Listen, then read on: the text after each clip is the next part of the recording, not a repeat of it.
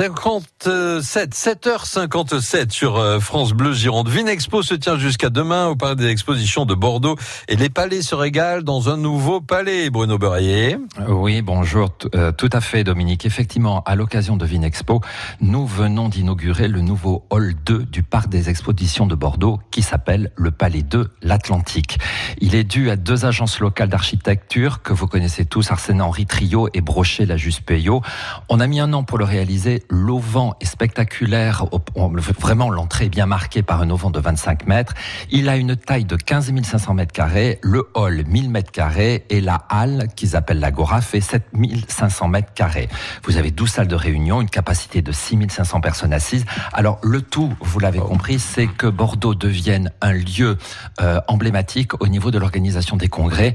Il faut savoir quand même que l'année dernière, on compte les retombées économiques ont été de 60 millions d'euros et le Bordeaux Convention Bureau est à la manœuvre pour l'organisation de ces événements professionnels. Mais petit retour en arrière, ce nouveau hall se trouve dans une ancienne zone de marais qui avait été achetée en 1958 par le maire de l'époque, Jacques Chamandelmas, pour le pas le nommer.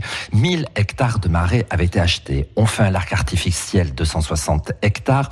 On dessine trois zones, une sport et loisirs, c'est là où se trouve d'ailleurs donc le stade Manbut et le vélodrome, habitation et le parc des expositions qui lui est lancé sur 115 hectares. Le pont d'Aquitaine vient en 1967 au pied de ce parc des expositions. Il faudra attendre 2008 pour avoir le tram. C'est Luc Arsène Henry qui réalise ce parc des expositions avec cette belle façade de 847 mètres carrés. Alors, de vous à moi, j'ai pas trop bien compris. On l'appelle le Palais de l'Atlantique. Je sais pas, Dominique, qui mhm. a pondu ce nom. Je trouve que c'est légèrement compliqué. L'avenir nous dira comment les Bordelais vont s'approprier ce nom. Moi, je sais pas, je l'aurais appelé, vous savez, la, voile de l'Atlantique, parce que c'est vrai que cet auvent est absolument magnifique. Hein? Qu'est-ce que vous en pensez? Bah, Moi, je vote pour vous. Voilà. Euh, Bruno Beurrier, président. président. Euh, Bruno Beurrier vous raconte des histoires tous les matins.